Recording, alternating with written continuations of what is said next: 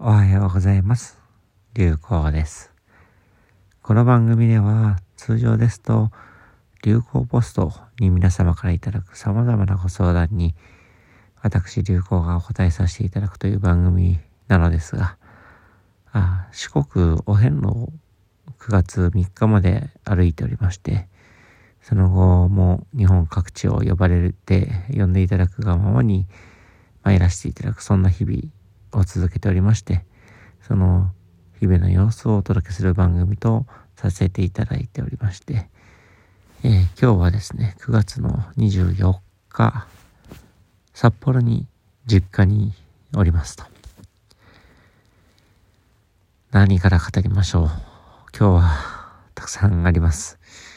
えーちなみに今はですね、ちょっと音声が悪くて申し訳ないんですけれども、実家の部屋の布団の中で収録をさせていただいておりまして、えーまだ両親も眠ってはいないかもしれなくてですね、迷惑をかけぬようと思って、小声で布団の中で、えー収録をしております。まずですね、今日今朝は、まあ、昨日、十勝、十勝熱中小学校という場にいて、道徳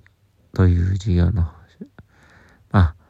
授業というとおこがましいんですけれども、道徳をテーマにお話しさせていただく機会があって、で、その後ですね、今朝は、あ帯広、まあ、十勝ですね。で、熱気球に乗らせていただきました。で、気球という乗り物自体は過去乗らせていただいたことはあったかと思うんですけれども、まあ今までの体験と全く違ってですね、えー、まあロープも何もついてない。ただ、まあでかい気球、風船に、えーまあ空気が入ってるわけですけど、そこに熱を送って温めて、温めると、風船の中の空気が温まると、空に浮き上がりますと。で、そこから先はですね、どこに行くかは完全に風任せという、そういった熱気球というのを乗らせていただきました。で、高い時には1200メートルぐらいまで上がって、まあ、雲の中に入ることもあれば、ああ、そんなぐらいの高度ですと。で、まあ、当たり前っちゃ当たり前なんですけれども、高度によって風向きが変わっていくわけなんですね。で、パイロットの方はですね、まあ行きたい方向っていうのを、ある程度風を読みながら、どの高さにどのタイミングでどこの場所に行けばいいか、行けばどっちの方向に進めそうかっていうのを読みながら、あ登っては、あいろんな場所に行きながら、そして降りたい場所に目指して降りていくというのが熱気球の原理ですと。まあなんですけれども当たり前なんですが、自然のことなので、思う通りにいかないわけですね。で、朝5時台ぐらいから、まあ6時ぐらいかな、登り始めて、気球をに、に入ってる空気を温めて、で、浮かび始めて、空に舞い上がっていくわけですけれども、当然太陽の状況、太陽がどこまで上がるか、そしてそれによって風向きも変わってきますしね、まあ上昇気流も変わりますし、太陽も雲に隠れることもありますし、まあ、とにかく自然のことなので、次どうなるかわかんないわけですね。で、まあしばらく浮遊した後に、まあ安全に降ろせる場所を探してパイロットの方が、徐々に高度を下げていっていただくわけですけれども、高度を下げていって、で、動きながら風、まあ、ある種熱気球ってその風の一部になる。風と同化して風の向くままに動くという形なので、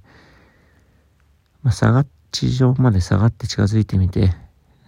今までの風のと流れと変わってですね、そうすると目的地までたどり着けなくなる。その時はまた、あできることは温めて上に上がるか、それを抜いて下に下がるか、上下の運動しかコントロールできないんですね。まあ、あとは回転するっていう向きを変えるっていうだけで、え左右に動くことの機能はないと。まあ、その原理は知らなかったんですけれども、まあ、実に素晴らしいパイロットの方でして、ねえ、まあ、でかい気球ですので、えー、できることの上下運動、つまりその熱を送って温めるか、熱を抜くか、そして下げるか。で、まあ、数秒先のコントロールしかできないんですね。えつまりでかい気球なので熱を送っても実際その熱があ気球の中に溜まって浮かび上がるまでちょっとタイムラグ何秒か5、6秒ある。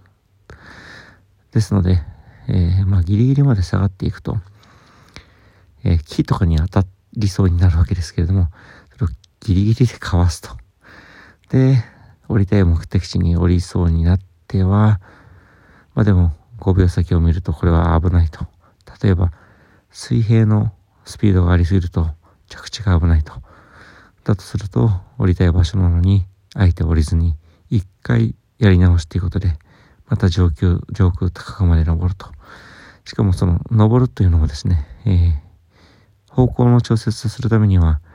行きたい方向に行くためには、あえて1000メートルまで一回上がってからじゃないと、まあ、うまいことを降りたい場所に近づけないので、まあ、そんなことをすると。まあそんなフライトを2時間ほどさせていただきました。まあ気球のコントロールの話ばかりをさせていただきましたけれども、本当に素晴らしい景色、まだ朝焼けが残る朝空、十勝の大地でですね、パッチワーク状の畑、ええ、まかり取って土が見えるところもあれば、まだ緑もあれば、といった、まあ、非常に広く広がる大地を眺めることができながら飛ばしていただきました。で、素晴らしい着地で無事に降りてというのが今朝。そしてその後電車に乗って、十勝駅から札幌駅に参って、で、まあ、札幌の実家は駅から20分ぐらい歩いたとこにあるんですけども、まあ、それまでの間4時間半ぐらいですかね、5時間近く、札幌駅の近くで、ただポカーンと座らせていただいて、何名か事前に札幌で、まあ、流行さんに会いたいですというふうにおっしゃっていただいた方がいらっしゃったので、まあ、来ていただけるかどうかっていうのは縁次第なんですけれども、札幌駅のこの辺に座ってますということで座らせていただいて、で、都合ですね、まあ、本当にいろんな出会いいただいて、まあ、たまたま自分が来ることをツイッターで見ていただいて、えー、駅と、駅に着くと同時にまあ、待ち受けていただいた方もいらっしゃれば、まあ、ツイッター見てなくてたまたま自分のことを知っていていただいている方が、あ、駅で自分のこと、オレンジの今朝を見かけて来ていただく方もいれば、もう10年近く前にお世話になった方がたまたま札幌駅前を通りかかったら、まあ僕のことを認識していてくださっていて、声かけていただく方もいれば、まあそんな感じですね。本当にいろんな方にお越しいただきました。えー、まあ、そこでもいろんな涙ありのお話をさせていただいたり、えー、だったんですが、その後、まあ、札幌の実家に帰りまして、で、今日はですね、えー、実家で久しぶりにボロボロ泣いてしまいまして、まあ、あの、親父と僕の母ちゃんが、まあ、常に笑いながらいろんなことを話す夫婦でして、まあ、基本的に母ちゃんは自由人です。まあ、なんて言うんでしょう。自分の思ったことを子供のように表現をして、明るく。でも、まあ、まあいろんなことに対して不安も感じたり、愚痴も言ったりという、そんな感じの、まあ女性ですと。で、それに対してうちの親父はですね、まあ、本当に欲というものがなく、ただただ、まあ、母親がいろいろなことを言うのを、えー、笑いながら、ユーモアを交えながら、あまあ、受け止めながら、うんうんうんうんと聞くという、そんな二人ですと。で、その中でですね、うちの父親が、まあ、珍しく久しぶりに、昔の友人の話をいろいろしてくれました。で、その中で、うちの親父の友人の愛さんという方の話が出て、僕はその方の話、おそらく初めて聞いたと思うんですが、まあ、うちの父親の第2代ぐらい前っていうのは、札幌でそこそこ大きな事業をしていたようで、まあ、その事業というのも鉄鋼という事業で、北海道の開拓の時には儲かっていたのが、徐々に開拓が終わり安定してくると、まあ儲からなくなり、そして昔広げすぎたビジネスが徐々に苦しくなって、で、まあ没落していくというよくある、えー、形だったそうですが、まあ、うちの父親の一つ前の時代、つまり僕から見るとおじいちゃんの時代に、まあ、いよいよ影を傾けて、まあ、潰さなければいけないような状況になった時に、僕の親父の友人の愛さんという、まあ、大変そんな目目目立たなくおとなしく、そして特に、まあ、お金持ちでもわけではなく一般的なサラリーマンというか公務員というかっていう方だそうなんですが、まあその方の友人の僕の親父の家業が傾きかけてるという時に、まあ何にも言わずにですね、ただ銀行通帳とハンコを持って使ってくれよなと。持ってきたっていう話をした時にうちの、父親がボロボロ泣いてしまったんですけどもそれを聞いてごめんなさい僕もうんボロボロ泣いてしまったんですけどもありがたいなと。ただただそんな話をいただけることもありがたいですしそのような友人に巡り合えた親父がいるっていう自分もありがたいですし、そのような愛愛さんって方の存在もありがたいですし、まあそういった、まあ家業の没落というとネガティブですけれども、結局そういった経験をいただけたらもまあ僕はまだ会ってない、知ったことがない、知らない、僕のひいじいちゃんだとか、まあ、ゴー七郎というひいじいちゃんがいるんですけども、まあ、先祖代々ともですね、いろんなご縁があっての出来事なんだなっていうことは、すごく感じられて、まあ、うちの父親も、まあ、いつ、もう旅立ってもおかしくないような年齢ですけれども、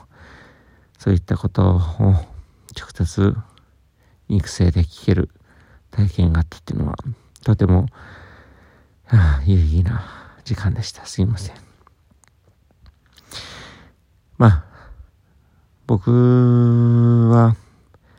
まあ、上級さん、JQ さん、この番組にも登場いただいておりますが、僕が去年得度するきっかけとなった、まあ今、真言宗のお坊さんとして、えー、修行に差し掛かりつつある彼が、突然去年、えー、寺関係なく、去年の7月に得度をして、そのきっかけで、僕と一緒にインドに行くことになって、僕も得度することになってっていう流れがあるんですけれども、その上級さんがですね、昔からよく言っていたのが、お前なと、同じになと、お前の親父とあとの1ヶ月も一緒にいられないぞっていうことをよく言っていたんですね。で、彼は自分の父親も亡くしていて、えー、いるわけですけれども、1ヶ月も一緒にいることができないという表現のことには、まあ、彼は松山出身で僕は札幌出身で、二人は東京、僕と高橋は東京で出会い、東京でこのことを語っているわけですが、まあ、それぞれの実家に行って、親と一緒に過ごす機会が例えば年に3回あったとしても3、3日間あったとしても、10年間、10年後にはそれはもうないかもしれない。年齢的に。まあその通りだよなと。まあ1ヶ月も一緒にいることがない。だからこそ、まあ、機会をただ増やすということもそうですし、一日一日をその親と一緒にいられる時間を大事にするべきだよなっていう話で、まあ上級さんはですね、こういった話をしてくれてるわけですけども、まあそんな面持ちで僕も、まあ彼からそういった言葉を聞いてから、子供からですけれども、札幌の実家に来る機会っていうのは、まあ、といっても年に2、3回ですかね。まあ、ととしてから結構回数が増えてますけれども、増やしてるつもりではありますが、そういった、今お話したような父親からのありがたい過去の経験、そして父親が、まあ昔からではありますけれども、とにかく、まあ、友人大事にしろと。仕事だとか関係なく、ただただ、お互いのことを思いやれる仲間を大事にしろということを口酸っぱく言っていたんですけども、その具体的なエピソードを伺うことができて、大変ありがたいなと思った次第でございます。まあそんな札幌の、すいませんね。えー、布団の中でずっと話していると、二酸化炭素が溜まって、ちょっと息苦しくなってくるので、ちょっとですね、酸素を入れ替えながら、お話をさせていただいておりますが、札幌の時間となりました。えー、まあ今日はですね、札幌でいろんな方にお越しいただいて、もちろんまたお会いしたいなという方もいらっしゃって、また今年の11月にですね、まず11月頭に札幌にまた帰ってくる機会と、ひょっとしたらまだ確定ではないですが、11月の後半に札幌で講演の機会をいただけるかもしれないと。まあ、今日その主催を検討いただいている方にもお話しさせていただいたわけですけども。まあ、いずれにしても札幌に帰ってくる時間、時期はまた近いと思いますので、また皆様とお話しできればと思っておりますが、そんな形で、えー、札幌の時間を終えて、明日はまた朝から東京に参って、明日朝はですね、えー、YouTube なのかな？一つは YouTube と一つは、まあ、ちょっとまだ名前ないかもしれないですが、まあ、動画メディア、あ収録をいただく機会が2本ありまして、そして、あさってはまた東京で、これまたちょっと楽しみな、僕も大変尊敬する方との対談の機会があるので、その方とお話しさせていただいて、その翌日はこの神戸にビジネス向けの講演の機会をいただいて、まあ、ただただですね、えー、無職の身ではありますけれども、えー、くだらない身ではありますが、呼び、お呼びいただいたところに参らせていただくという日々を、明日もまた続けていければと思っております。ということで、えー、ちょっと長くなりましたが、あ、で、今日もですね、直接肉声でもいただいたり、メッセージでもいただいたんですが、流行ポストの今後について、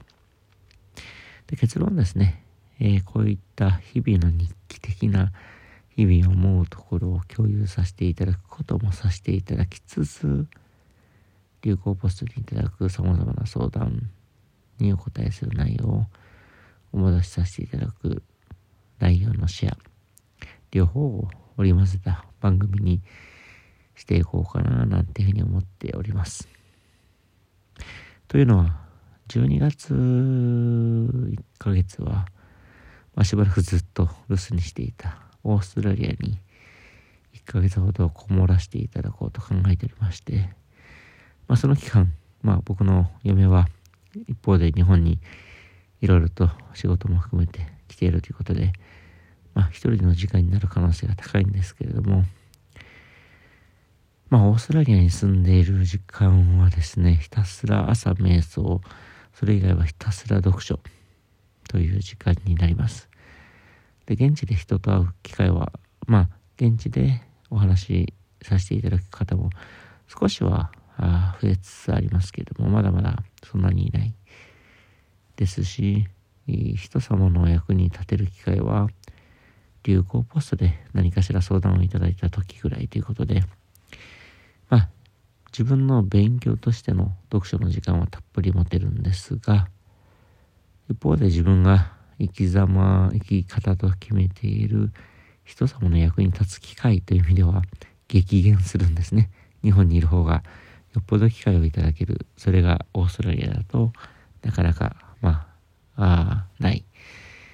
時にそういう状況に対して焦る自分がおりますと。何も役に立ててない自分が、まあどうやって、この、まあ、ありがたくも、朝日を眺めさせていただいたり、飯を食わしてもらっていたり、できているんだろうかと何かどうやったら役に立てるんだろうかと、何かないのかということを、まあ、瞑想しながらも、時に焦りを感じる自分がいる、そんな程度の人間ではあるんですが、まあ、とにかく、まあ、完全一人じゃないかもしれませんけれども、一人に近い時間が多い、人様の役に直接立ちにくい時間の中で自分の心とどう向き合うかっていうのが自分なりのオーストラリアの時間なんですけれども、まあそれが12月ですと。えー、ということで、まあ、その期間はですね、多分今日お話しさせていただいているような日々の新しい出来事っていうのは多分そんなにないと思います。まあ、日々たくさんあるんですよ。今日の月はこのぐらいかけていただとか、今日の朝日はこのぐらい、え、朝焼けがああったらとか、曇っていたらとか、お話しできることはほぼですね、えー、空のことしかないと思います。えー、そのぐらいにですね、まあ人と会うわけでもなく、何か、あ新しい特別な出来事が起こるわけではなく、ただただ朝起きて、えー、太陽を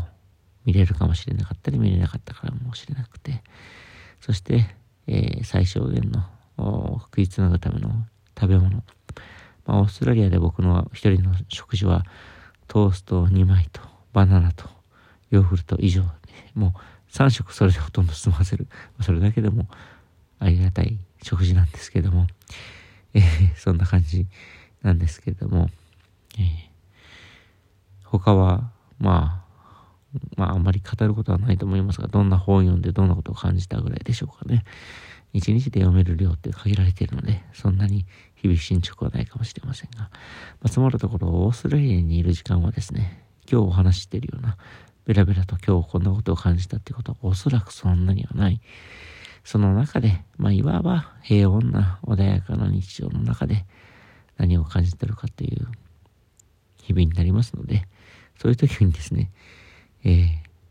ー、ひょっとしたら、まあ、いただくことは少なくなったりなくなるかもしれませんが、たまたま流行ポストで自分のことを頼っていただいて、お答えさせていただける内容があって、それをシェアさせていただきいただける機会があれば、えシェアさせていただくっていうのが、まあこれまでの通常の流行ポストというポッドキャストの内容になるんですが、12月は集まるところ、えー、僕自身の体験がそんなにないかもしれないので、えー、人様からのいただくご質問、ご相談に対して、私めがお答えさせていただける内容、そしてそれをシェアさせていただけるようであれば、えー、お届けさせていただく、そのコンテンツに逃げるというのが、えー、オーストラリアにいる時の実態になるかもしれませんが、まあ、いずれにしても、えー、ハイブリッド、まあ、皆様からいただく相談にお答えさせていただくのと、日々何か感じることがあって、皆様にお伝えして、わからないですが、価値があるかもしれないと感じることの情報をお届けする番組としてみようかなと、変わるかもしれないなと、未来はまだ来ないのでわからないなと、そんな感じで進めていこうと思っております。ということで、